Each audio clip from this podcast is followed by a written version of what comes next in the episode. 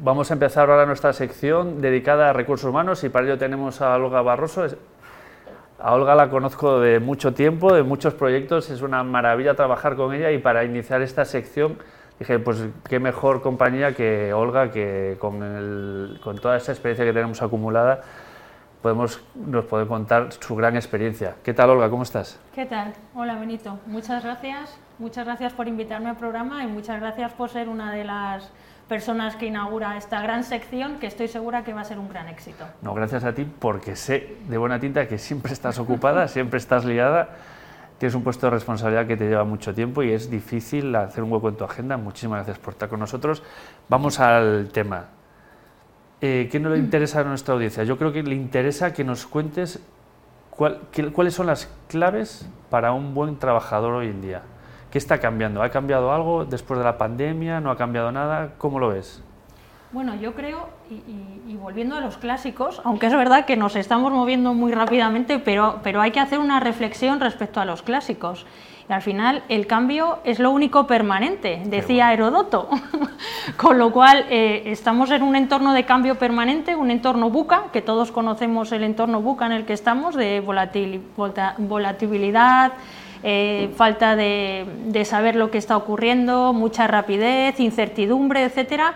Con lo cual, ahora mismo yo, te comentaría, tanto por parte de, mi empresa, y yo creo que al final todos los profesionales estamos de acuerdo de que hay tres grandes competencias o tres grandes capacidades que da igual el mercado, da igual el sector, da igual la materia de la cual estamos hablando, necesitamos los trabajadores. Y digo necesitamos porque yo me incluyo, porque lógicamente soy eh, una persona trabajadora y que está en las empresas. Estamos hablando de anticipación. Necesitamos anticiparnos a los cambios, pero claro, es muy complicado porque es cierto que en este entorno buca en el que vivimos, ¿cómo nos anticipamos a los cambios?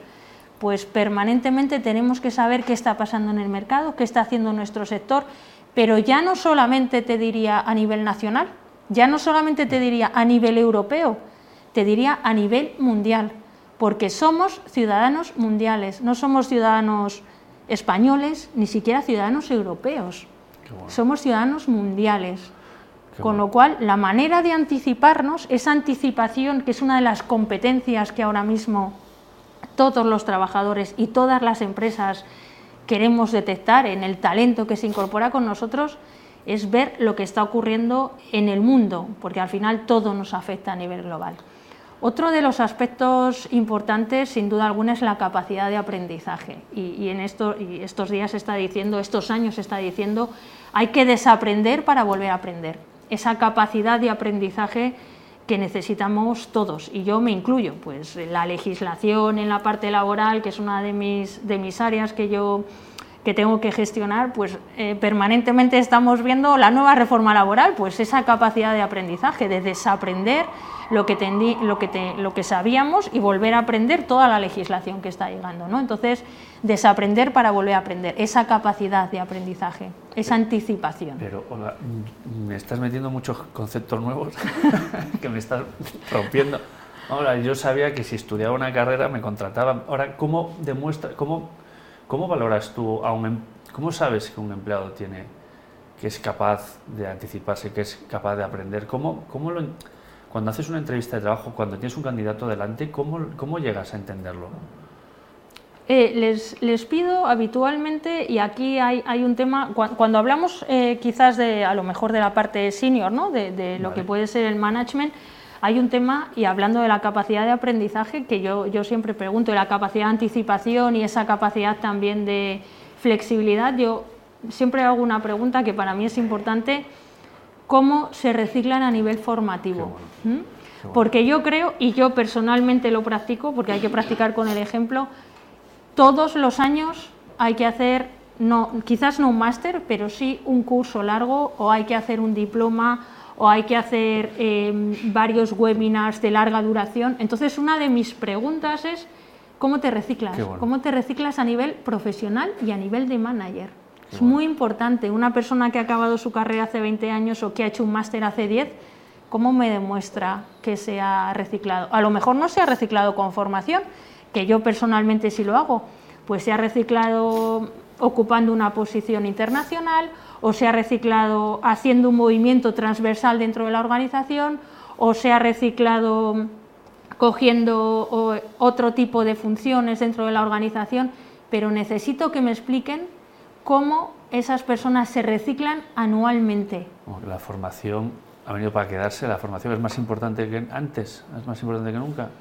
La formación es igual de importante que antes, pero la experiencia es mucho más importante ahora que antes, porque vuelvo a repetir que nos enfrentamos a un entorno de absoluta incertidumbre y en ese entorno tenemos que ser mucho más rápidos, tenemos que saber o poder anticiparnos o, prever o pensar qué es lo que puede pasar y en la toma de decisiones. De hecho, durante la pandemia hay un estudio muy interesante. Durante la pandemia se hizo un estudio con, la Asociación de Directivos y en este estudio eh, una de las preguntas que, se hizo a los directivos es ¿qué ha sido lo más difícil de la pandemia? Y la respuesta era tomar decisiones.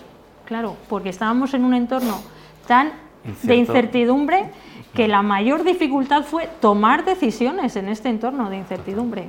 Entonces, eh, pues para eso efectivamente están los directivos, pero es que es verdad que cada vez nos cuesta mucho más.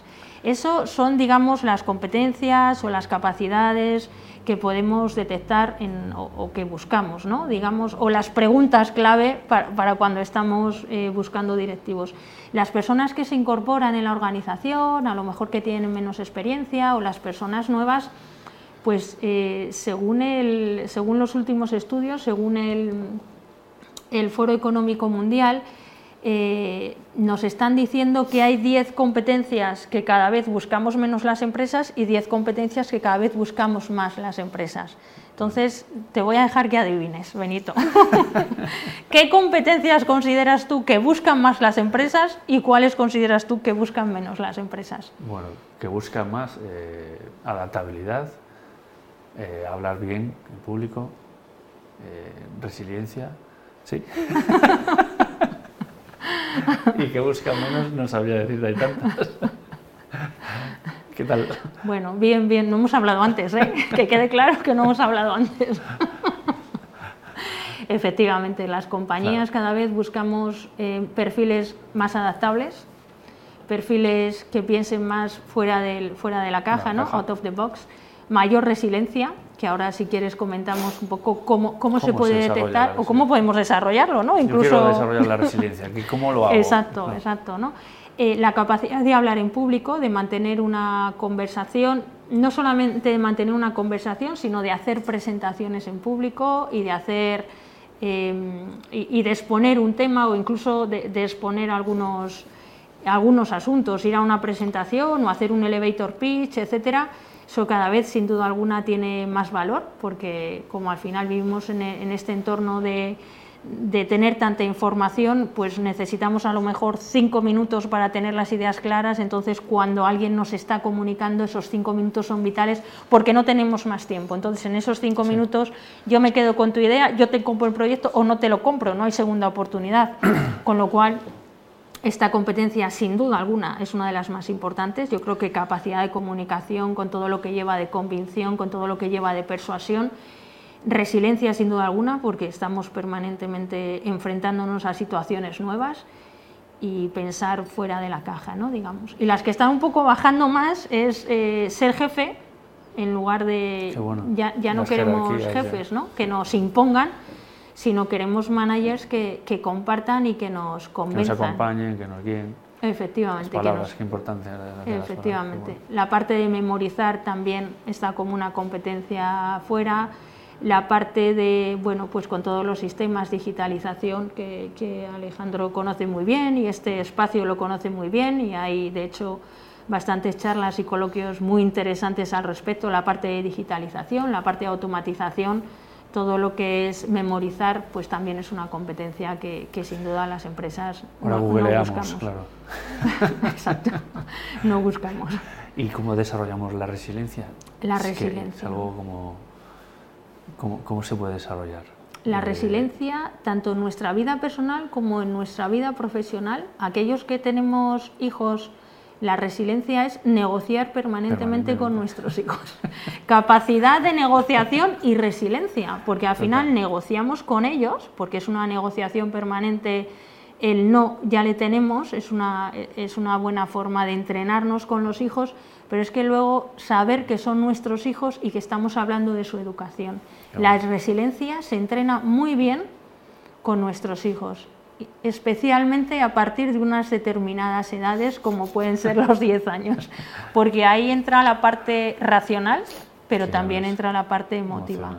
Entonces, la resiliencia en esos casos, de verdad, y, puede parecer broma que no lo es, de verdad que es una manera de entrenarla. Perfecto. Entonces, eh, si eh, está cambiando el mercado laboral, siempre está, el mercado laboral siempre está en cambio. La velocidad del cambio es mayor ahora post pandemia eh, y la formación sigue siendo importante. Hablamos de resiliencia, hablamos de adaptación. Y los perfiles juniors, ¿qué, ¿qué, le dirías a, a tu hijo de 10 años cuando te pregunte dentro de 3, 4 años, quiero empezar a, plantearme una, carrera? Si se quiere plantear una carrera, ¿tú qué le dirías? ¿Qué, ¿Por dónde le tirarías? Esto suena muy tópico, pero es así. Yo les diría a mis hijos que hicieran, eh, que se dedicaran a algo que realmente les gustara, porque realmente solamente aquello que te satisface, satisface solamente aquello que te satisface realmente lo haces bien, realmente lo disfrutas. Mm, yo tengo estudios diferentes, totalmente diferentes a lo que hago. Yo soy economista y estoy en recursos humanos, que tiene mucha parte de números, sin duda alguna, pero también tiene una parte laboral y de derecho importante. Y llegué aquí por casualidad, pero sigo aquí por vocación. Me encanta lo que hago y podría estar haciendo muchas otras cosas dentro de mi disciplina de económicas Llegué por casualidad y sigo aquí por vocación. Me encanta, me apasiona trabajar con personas. Entonces yo les diría a mis hijos que se dediquen a hacer algo que realmente les apasione, porque entonces lo van a hacer bien seguro, segurísimo. eso es universal. Pues nos está pitando que ya estamos en tiempo, así que Olga, muchísimas gracias por venir. Te contaremos contigo en próximas ocasiones, si tu agenda lo permite y tienes ganas de venir. Y hasta aquí la sesión con hoy de, con Olga de hablamos de recursos humanos, hablamos de anticipación, aprendizaje y continuamos con la sesión de Roberto de Taxation, Compensation and Benefits. Adelante Roberto.